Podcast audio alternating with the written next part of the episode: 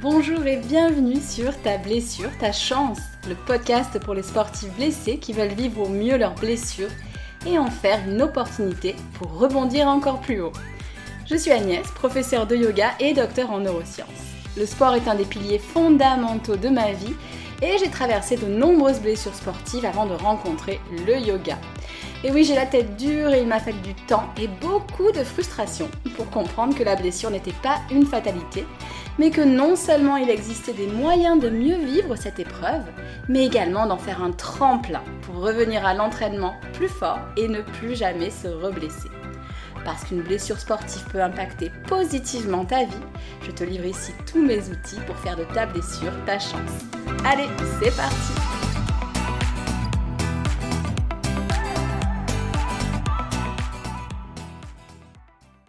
Bonjour et bienvenue. J'espère que vous allez tous bien en ce début d'automne et que vous n'oubliez pas de prendre soin de vous. Je vous retrouve ici pour ce nouvel épisode du podcast Ta blessure, ta chance, dans lequel on va s'intéresser à l'impact de la blessure sportive, non pas sur la vie sportive, mais sur les autres sphères de la vie. Et l'idée sera bien sûr de te donner des pistes pour diminuer l'impact négatif de la blessure dans ces différents domaines. Je parle en particulier du domaine professionnel et du domaine personnel. Et dans le domaine personnel, j'ai choisi de distinguer le domaine familial, social et le domaine de notre bien-être, sommeil et alimentation plus particulièrement. On va donc prendre quelques minutes ou dizaines de minutes pour répondre aux questions suivantes. Une blessure sportive impacte-t-elle seulement la sphère sportive ou y a-t-il de fortes chances qu'elle imprègne les autres domaines de ta vie? Si c'est le cas, quelles sont les conséquences prévisibles d'une blessure sportive dans ces différents domaines Et bien sûr, comment faire en sorte concrètement que la blessure n'envahisse pas de manière négative ta vie pro, familiale, sociale, ton sommeil et ton alimentation. Avant de répondre à ces questions, comme d'habitude, je t'encourage, si tu découvres le podcast et que ce n'est pas déjà fait, à cliquer sur s'abonner sur ta plateforme d'écoute préférée. Tu peux aussi bien sûr également prendre quelques secondes pour laisser une note et un commentaire. Je t'en remercie sincèrement d'avance, ça me permet de faire découvrir plus facilement les messages que je souhaite transmettre à travers mon podcast. Et sans plus attendre car ton temps est précieux, commençons avec le sujet de l'épisode. Avant toute chose, je souhaite préciser que dans des cas assez rares, mais qui existent, une blessure sportive peut déclencher ou révéler une dépression. Dans ce cas, il est primordial de consulter un médecin et de se faire aider. C'est une maladie psychique multifactorielle qui nécessite un accompagnement et un médecin saura t'orienter vers la meilleure approche pour sortir de cet état. Avant de passer aux différentes sphères impactées, j'avais également envie de préciser qu'il est normal que la blessure sportive impacte non pas uniquement la vie sportive, mais fasse tache d'huile sur notre vie plus généralement. Et il est important de ne pas se juger pour cela. Un piège naturel et difficilement évitable est de sentir une perte d'identité lors d'une blessure sportive, en particulier pour les sportifs ou sportives avec un gros volume d'entraînement qui doivent le réduire drastiquement. On se définit comme sportif parce qu'on fait du sport. Donc si on lève le pied, on peut sentir cette identité s'estomper.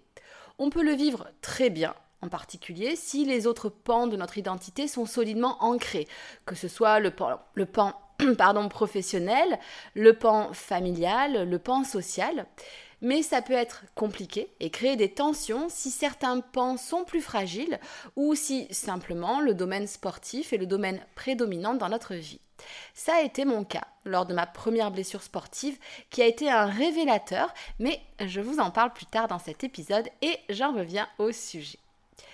Commençons donc par le domaine professionnel. Tout d'abord, il est évident que dans le cas des sportifs pros, l'impact sur la sphère sportive et professionnelle sont en miroir. Ce sont des enjeux particuliers avec une remise en question particulière. Et on peut encore citer deux sous-cas. Le premier sous-cas concerne les athlètes pros encadrés qui seront accompagnés pendant la blessure qui fait hélas souvent partie du parcours. Le chemin pour eux est souvent déjà balisé et ils sont pour certains du moins bien encadrés. Et puis il y a les coachs, les profs de yoga également, les personnes qui utilisent leur corps pour enseigner. Dans ce cas particulier, l'impact de la blessure sur la sphère professionnelle est donc direct, avec des conséquences, par exemple, euh, tout bêtement financières.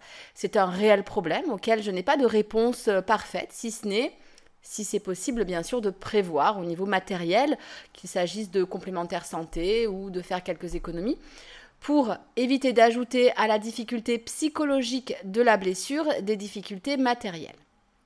Bien sûr, cela dépend de chaque cas, mais de mon côté, lorsque j'ai abandonné mon emploi d'enseignante en SVT, donc fonctionnaire, pour un travail en, roue libre, j'ai pris le temps de revoir pas mal de dépenses. Je vous donne un exemple anecdotique, mais que je trouve parlant. Euh, j'allouais une part importante de mon budget aux livres. J'en achetais probablement entre 5 et 10 par mois. Et à présent, je vais à la médiathèque et je me suis aperçue que c'était encore plus chouette. Je n'en écoute pas particulièrement, mais je sais également qu'il existe un grand nombre de podcasts qui traitent de ce sujet financier. Je ne suis pas du tout qualifiée pour en parler, mais si tu es intéressé par cette thématique, n'hésite pas à chercher et, écouter ce type de podcast financier. Mais passons à présent aux cas les plus fréquents où la blessure n'impacte pas directement sur la vie professionnelle. Deux aspects me semblent importants à soulever. Pour commencer, et à première vue, le fait d'être blessé et de diminuer sa charge d'entraînement pourrait avoir un potentiel impact positif. En effet, tu disposes de plus de temps pour boucler les dossiers en attente depuis des mois, pour entreprendre ce projet qui te tient à cœur, pour mettre à jour euh, tes cours si tu es enseignant. Bref, tu profites de la blessure pour donner un coup de collier dans le domaine pro et cela peut être, suivant le cas, très gratifiant au lieu de te morfondre dans ton canapé, tu agis, ça c'est très bien, tu vois le verre à moitié plein et tu sais que je suis plutôt dans cet état d'esprit-là, mais il y a un mais ou plutôt un point de vigilance. Je souhaite en effet soulever un sujet un peu délicat qui méritera qu'on en reparle dans un prochain épisode spécialement dédié. Ce n'est bien sûr pas toujours le cas, mais la blessure peut survenir dans le cas d'un surentraînement, voire d'une addiction au sport. Et là encore, même si c'est un sujet tabou, je suis pour l'intervention de professionnels qui travaillent autour de l'addiction. Alors pourquoi je dis ça? Parce que le risque est de déplacer son addiction. Pour différentes raisons, comme éviter de se poser des questions soulevées par la blessure sportive ou encore pour continuer à se sentir en contrôle, le risque est de déplacer l'addiction, par exemple, dans la sphère professionnelle. Mon conseil, au-delà de ne pas hésiter à consulter si tu sens au fond de toi qu'il y a un souci à ce niveau, euh, est le suivant. Ne change pas de routine de manière radicale ou alors de manière très consciente, ponctuelle, pour une période déterminée et organisée. Écris noir sur blanc ou alors euh, sur ton agenda numérique les plages horaires que tu alloues à ton travail pour rester conscient du temps que tu y investis. Je reviens sur une de mes passions, Gmail. Je devrais d'ailleurs, je pense, être sponsorisée par Google. en effet, c'est mon outil de gestion du temps qui me permet d'équilibrer en conscience les différentes sphères de ma vie. Je vous avoue que ma vie pro et sportive sont largement majoritaires, mais au moins j'en ai conscience et je suis vigilante pour ne pas complètement zapper les autres domaines. Bref, mon message est de rester vigilant. Tu as plus de temps et c'est une fabuleuse opportunité pour t'investir dans d'autres sphères de ta vie, mais en étant conscient du temps que tu y alloues. Bien sûr, ce n'est pas parce qu'on met un coup de collier qu'on va devenir accro au travail.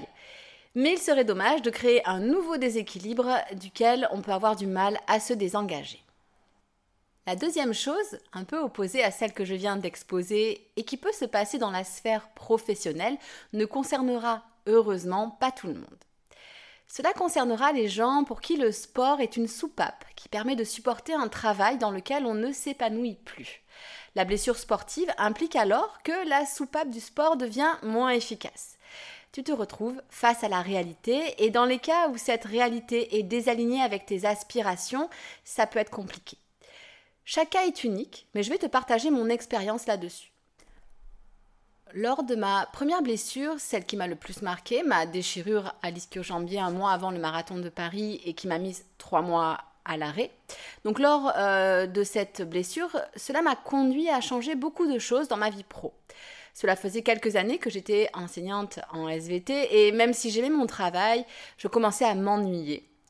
Ma blessure a été l'élément déclencheur pour prendre une disponibilité qui a duré finalement 7 ans pour faire de la recherche en, neurosciences avant de retourner enseigner dans l'éducation nationale.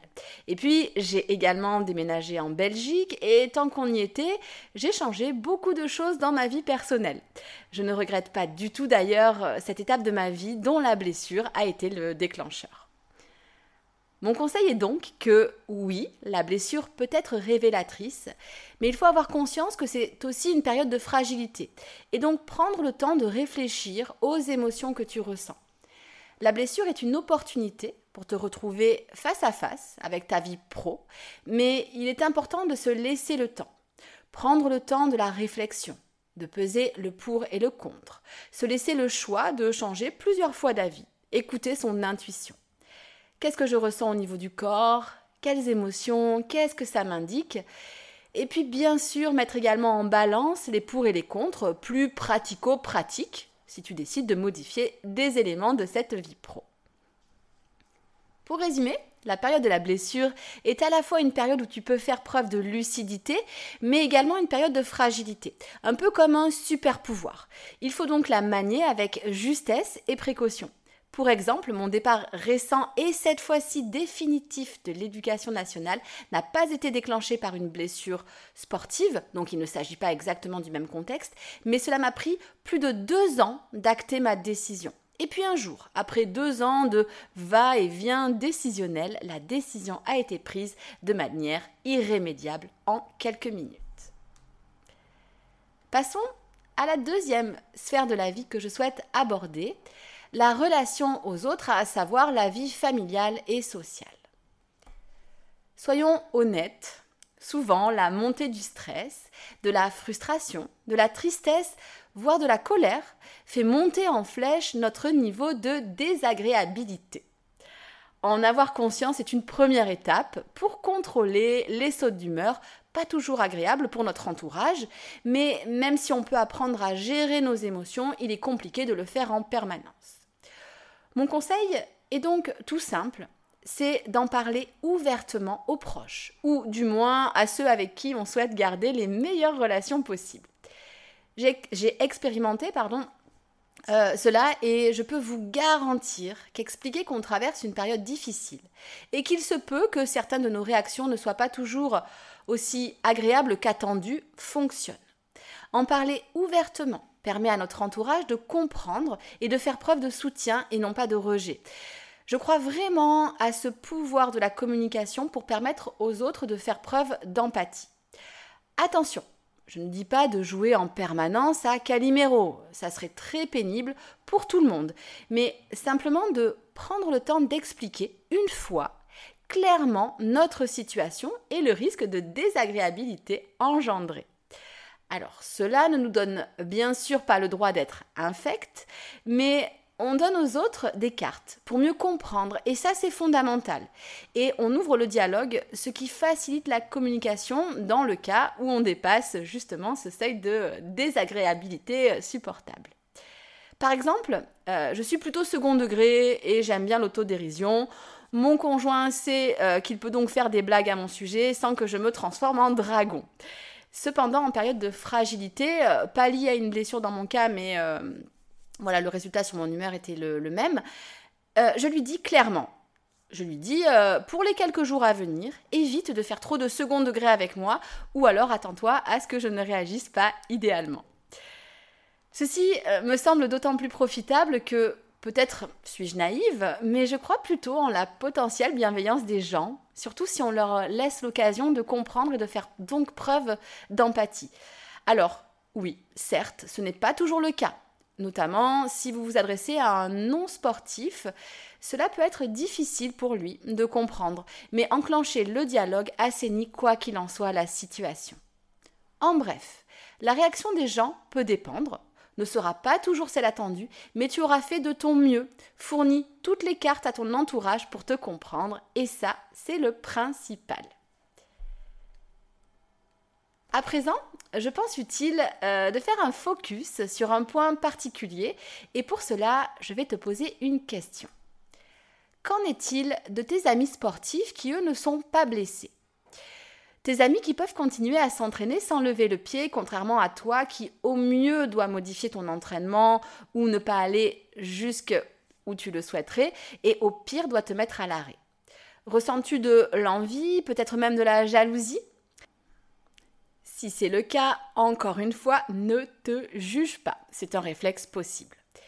Mais le risque est que cela te coupe de tes amis sportifs. Et est-ce que se couper de ce pan de ta vie sociale est une bonne idée? La réponse peut être oui, si tu as besoin de prendre du recul. Mais le contraire est également envisageable. Même si tu ne t'entraînes plus autant avec eux, il reste un lien avec ta sphère sportive et au lieu de les voir comme un rappel de ce que tu ne peux plus faire pour le moment, tu peux les voir comme un rappel de ton objectif, le retour serein à l'entraînement. Et au contraire, peut-être que certains sont des personnes idéales pour t'entourer. Comme je te le disais tout à l'heure, tu peux leur parler et expliquer ta situation émotionnelle du moment. Certains pourront probablement comprendre ce que tu traverses et te supporter, vérifier que tu vas bien, t'écouter sans te juger. Là encore, le but n'est pas de passer ta vie à te plaindre, mais juste de savoir que tu peux compter sur quelqu'un en cas de coup de mou. D'autres personnes qui croient en toi seront là pour te redonner un boost de motivation en cas de doute, t'encourager, suivre tes progrès, euh, croire en toi. Et dernière chose, pourquoi ne pas choisir une personne qui a pour rôle de vérifier que tu tiens tes engagements pour mettre toutes les chances de ton côté de guérir vite et bien? Par exemple, quelqu'un qui vérifie que tu fais tes exercices de kiné avec régularité, que tu ne t'enflammes pas pendant tes entraînements si tu peux encore t'entraîner afin de rester dans ta zone de sécurité du moment. Et en plus, il y a un bonus, c'est l'occasion de travailler ta gratitude et de remercier ces personnes qui t'entourent. En résumé, au lieu de distendre les liens, ce qui est un risque en période de blessure, tu peux mettre toutes les chances de ton côté de les garder intacts, voire même de les renforcer. Tu partageras peut-être moins de moments quantitativement, mais tu amélioreras potentiellement la qualité de tes relations. Venons-en au troisième point qui m'intéresse, l'impact de la blessure sur l'hygiène de vie, en particulier le sommeil et l'alimentation. Pour commencer, penchons-nous sur l'impact de la blessure sur le sommeil. Pourquoi? Parce que le sommeil est un pilier fondamental pour guérir de manière optimale et ne pas se reblesser. J'ai déjà publié des posts sur euh, Instagram et Facebook à ce sujet, mais on sait qu'un manque de sommeil peut multiplier par deux, voire trois, la probabilité de se blesser. Cela dépend des études et notamment de l'âge de la population étudiée, mais le message est clair dors au moins, c'est le minimum du minimum, 7 heures par nuit. Je répète, c'est le minimum du minimum et c'est un facteur limitant. Tu pourras faire tout ce que tu veux. Si tu ne dors pas suffisamment, ta probabilité de guérir de manière rapide et optimale sera compromise et la probabilité de te reblesser augmentera.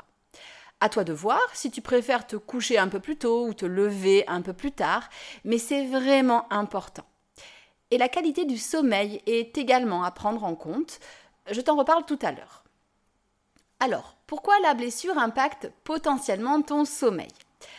Lorsque tu te blesses et que tu ne peux plus t'entraîner comme tu le souhaiterais, il est probable que ce soit, comme on le disait précédemment, un facteur de stress. De plus, il se peut que tu te dépenses moins physiquement et que tu ne ressentes plus cette fatigue liée au sport, cette fatigue saine qui te mène au lit après une journée où tu as bien bougé. Il est donc logique que ton sommeil soit impacté par cette augmentation de stress et cette baisse de dépenses physiques. Mon conseil est donc de te pencher sur ta routine du soir. Je te redonne un conseil archi classique. Je sais que tu sais, mais un rappel à ce sujet n'est jamais inutile pour se remettre sur les bons rails. Au moins deux heures avant le coucher, abaisse l'intensité lumineuse et mets les écrans hors de portée. Euh, je confesse que je regarde souvent une série ou un film avant de me coucher. Enfin, parfois c'est plutôt la série ou le film hein, qui me regarde parce que euh, je m'endors. Mais par contre, je coupe toute interaction avec mes mails, les réseaux sociaux et tout ce qui pourrait agiter mes neurones. Au-delà de ça, créer un rituel qui peut englober une méditation, une respiration, une tisane, une brume odorante sur ton oreiller est une excellente idée. À toi de voir ce que tu choisis. Euh, la qualité de la manière dont on va vers le sommeil est donc très importante, mais comme je l'ai évoqué tout à l'heure, la qualité du sommeil lui-même l'est également. On sait en particulier qu'un environnement silencieux et sans lumière est un gage de récupération efficace. Et même si tu peux dormir dans le bruit, que tu fais partie de ces gens qui ne se réveillent pas malgré le bruit, la qualité de ton sommeil en est impactée. Donc, si tu dors dans un environnement silencieux, c'est parfait. Mais si ce n'est pas le cas, c'est un levier d'action intéressant. Changer d'environnement peut se révéler compliqué, bien sûr, mais l'utilisation des boules qui est peut être une solution. Euh, j'en suis une grande adepte lorsque je voyage en particulier et que je ne connais pas l'environnement sonore que je vais rencontrer. C'est étrange, voire inconfortable au début pour certains, je sais, mais cela peut vraiment devenir une habitude. Et si c'est plutôt la luminosité qui pose problème, il existe de très beaux masques pour mettre sur ses yeux. Euh, personnellement, j'en ai un pilou-pilou de toute beauté. Pour résumer, mon message ici est le suivant. Profite de cette période compliquée pour mettre en place de bonnes habitudes de sommeil et bien sûr les garder par la suite. Une autre sphère qui peut être impactée est la sphère alimentaire. Je compte faire intervenir un spécialiste sur le sujet, parce que là encore, on se dirige vers euh, un sujet délicat, mais que je trouve extrêmement intéressant. Je voudrais donc en dire quelques mots. La période de la blessure est en effet une période sensible, en particulier au niveau du rapport au corps. La première chose importante est, comme souvent, d'en avoir conscience et, je le répète, de ne pas se juger. C'est ok de se poser des questions, d'avoir peur de voir son corps se transformer. Mais c'est important d'avoir conscience que c'est alors une période sensible. Pourquoi une période sensible? Ce n'est pas le cas de tous les sportifs et sportives, mais pour certains, comme je le disais, la peur de voir le corps changer peut surgir. À l'angoisse de perdre son niveau sportif s'ajoute parfois la peur de perdre du muscle, mais aussi bien sûr de grossir. On ne va pas se mentir, même si la société évolue, et c'est tant mieux, les messages qu'on nous envoie prônent toujours la minceur et peuvent créer une angoisse de la prise de poids. C'est un vrai fléau sociétal qui a un impact psychologique énorme, en particulier sur les femmes, même si je crois aussi que les hommes euh, peuvent en souffrir. Les femmes pourront en effet peut-être se sentir davantage concernées en raison des critères physiques, en particulier de minceur, dont on nous abreuve, hélas, dès notre plus jeune âge. Ajoutons à cela que si on est euh, jugé trop maigre ou trop musclé, on est également stigmatisé. Ce n'est pas le sujet ici, mais je voulais juste rappeler à quel point le rapport au corps chez beaucoup de femmes est fragilisé. Cette peur de voir le corps changer peut également concerner les hommes, puisque eux également hein, peuvent subir des injonctions à être forts, à être musclés, à ne pas avoir trop de ventre, euh, etc. Donc, je ne dis pas que c'est le cas de tout le monde et c'est bien heureux, mais je suis certaine que certains d'entre nous se sentiront concernés par cette image conflictuelle du corps, activée, réactivée ou démultipliée en période de blessure sportive. Et même Hors de cette fragilité liée à l'image du corps, certains sportifs ou sportifs peuvent tout simplement avoir peur de voir leur corps se modifier en raison de l'impact que cela aura sur leur performance sportive. Je n'ai pas de recette miracle pour lever ces craintes, mais quelques idées qui pourront, j'espère, se révéler efficaces. Tout d'abord, je tiens à préciser que pour des blessures courtes, la modification du corps que l'on craint est peu fondée, mais si la peur existe, alors elle doit être prise en compte. Pour des blessures longues, la modification du corps est réaliste, bien sûr, il ne faut pas se mentir, mais euh, la crainte est souvent disproportionnée. Cette transformation est en général moins terrible que ce qu'on imagine. En effet, n'oublie pas que si tu es sportif ou sportive et que tu es musclé, euh, alors la présence du muscle fait que ton métabolisme est probablement déjà assez haut et le restera un bon moment. N'oublie pas que le muscle ne se construit pas en deux jours, mais n'est pas non plus catabolisé, détruit en deux jours. Mais Malgré cela, l'angoisse, j'en ai conscience, peut être présente et rendre la période de la blessure particulièrement lourde. Voici donc quelques conseils. Premièrement, si c'est possible, trouve des alternatives pour te dépenser. Je ne te dis pas cela pour t'inciter à brûler des calories, en aucun cas, mais pour conserver le bien-être qu'apporte le fait de bouger. C'est vraiment un levier important pour éviter de rentrer en conflit avec ta blessure, euh, en continuant à sentir ton corps bouger, à libérer les hormones et les neurotransmetteurs liés à la pratique physique. Même si la pratique physique varie, le bien-être ressenti est lui bien réel. Je te donne ici un exemple tout bête, alors, qui ne fait pas rêver, mais qui a le mérite d'exister. Lors de certaines périodes de blessure, j'ai fait pas mal d'aquagym. J'avoue que ce n'est pas l'activité où je m'épanouis le plus, mais cela a eu le mérite de me maintenir en mouvement et de me permettre de ressentir ce bien-être lié à un corps en mouvement. En particulier, le contact de l'eau chez moi me fait énormément de bien et ce n'est pas étonnant, on connaît les vertus de l'eau et même de la présence d'étendues d'eau dans l'environnement, qu'il s'agisse de la mer, de l'océan, d'un lac, d'un fleuve. Donc euh, on connaît euh, ces bénéfices sur le bien-être mental.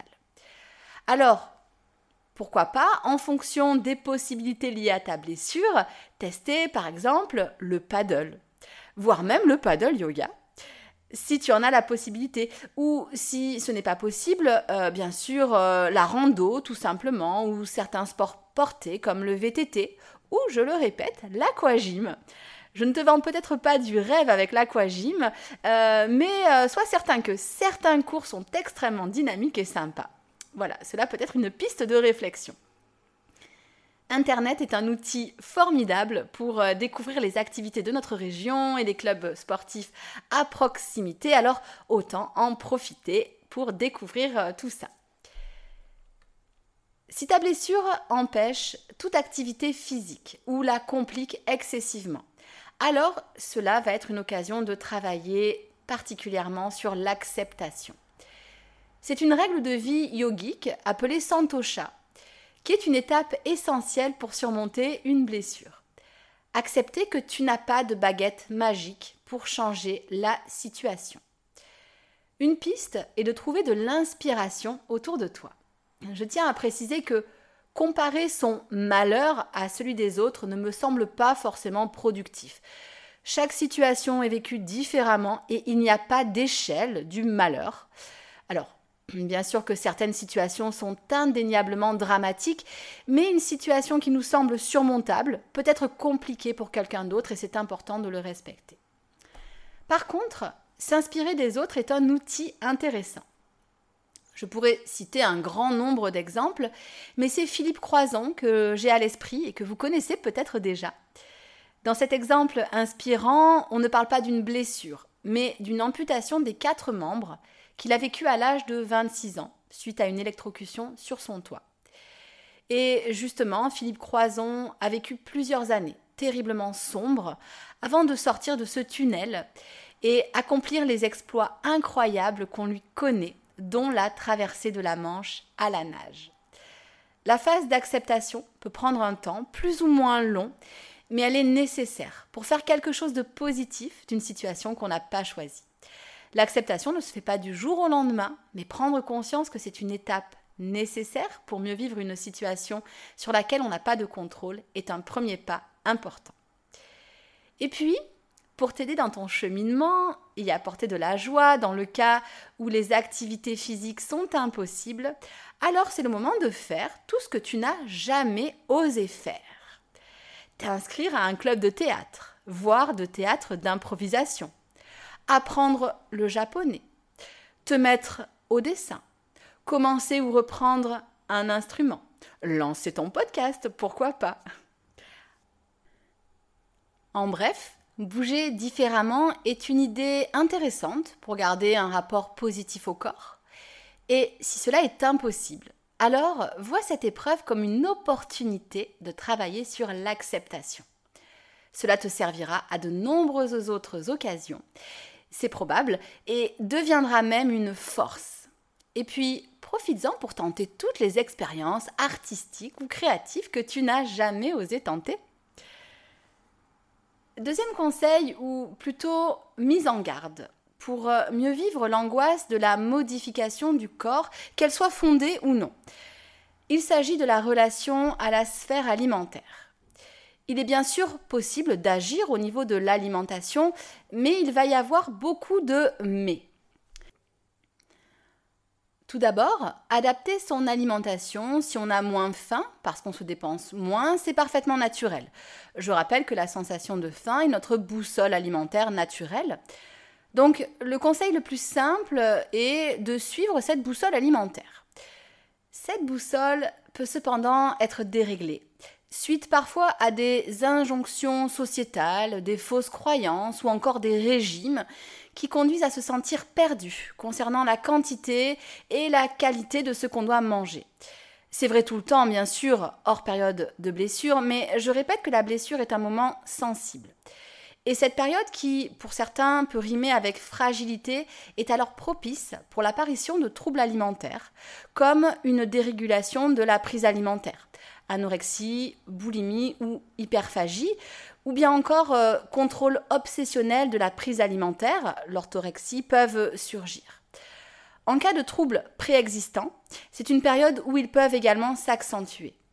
En période de fragilité, si on sent que le comportement vis-à-vis -vis de la nourriture devient problématique, encore une fois, il est important de se faire aider et de consulter. Il peut s'agir de psychologues, pourquoi pas spécialisés, ou alors d'hypnothérapeutes ou d'autres pratiques douces si cela te parle. Euh, là encore, certains sont spécialisés. Ensuite, un autre point important au sujet de la gestion de cette sphère alimentaire est de ne pas mettre en place de restrictions ou d'interdictions. Mettre en place un régime parce qu'on est blessé et qu'on a peur de grossir, c'est mettre le doigt dans un engrenage qui peut mener loin et pas forcément dans des endroits qu'on a envie d'explorer. Même sans séance de sport, tu as droit à un pain au chocolat. Oui, je dis pain au chocolat, je suis de Nîmes. Et si tu es bordelais, tu as droit à une chocolatine il est possible euh, de diminuer les quantités, en particulier si la faim diminue, mais il est complètement déconseillé de mettre en place des privations. La double punition du corps ne mène à rien. Le corps est blessé, il n'a pas besoin de subir d'autres frustrations, et cela peut même être défavorable à la guérison de la blessure. Alors, attention, je ne dis pas qu'on ne doit pas veiller à son alimentation, mais si tu es sportif, tu le sais déjà. Bien sûr que je ne conseille pas de faire de McDo ta cantine. Bien sûr que je conseille d'éviter les produits hyper transformés, regorgeant d'additifs alimentaires. Mais ça, c'est vrai qu'on soit blessé ou non.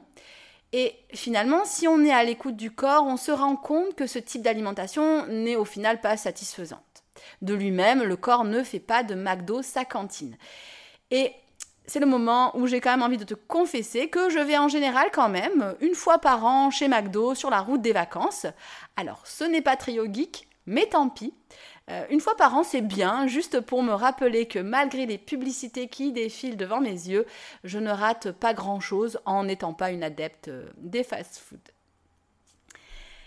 L'épisode touche à sa fin et avant de résumer tout ce qu'on vient de dire, je te rappelle que tu peux télécharger gratuitement la roadmap pour sportifs blessés, 8 étapes pour surmonter la blessure et rebondir. Elle te donnera des pistes de réflexion pour naviguer sereinement dans cette période. Elle est très rapidement lue et complétera ce que je te transmets dans ce podcast. À ce propos, passons au résumé de l'épisode pour que tu emportes avec toi les messages les plus importants. La blessure peut tout d'abord impacter ta vie professionnelle, pour ceux qui travaillent dans le domaine sportif, mais également pour les autres. C'est d'une part une période durant laquelle il peut être tentant de se plonger à corps perdu dans le travail. C'est bien sûr possible, mais attention à rester conscient de cette implication. C'est d'autre part une période propice au questionnement, à manier bien sûr avec prudence. Il ne s'agit pas de tout chambouler, mais peut-être juste de se questionner sur des réajustements bénéfiques. Côté vie familiale et sociale, devenir imbuvable est un risque, mais j'ai une solution, en parler. Cela permet de créer des liens, d'être soutenu et d'avancer. Et n'oublie pas de saupoudrer cette sphère de ta vie de gratitude, même si la période est compliquée. L'impact sur le sommeil doit également être pris en compte et la période peut être utilisée pour revoir ses habitudes de sommeil. Et on sait combien le sommeil est important pour la guérison et pour éviter de se blesser à nouveau. Enfin, la relation à l'alimentation peut être impactée. La peur du changement physique est compréhensible, même si on la surestime souvent. La régulation peut se faire naturellement, mais surtout attention au piège du contrôle alimentaire et des privations. Je te remercie d'avoir écouté cet épisode. N'hésite pas à revenir vers moi pour me faire part de tes retours. Je suis toujours ravie d'échanger. Et n'hésite pas, bien sûr, à partager cet épisode en me taguant pour que je puisse te remercier. À très bientôt pour un nouvel épisode et surtout prends soin de toi, tu le mérites. Ciao ciao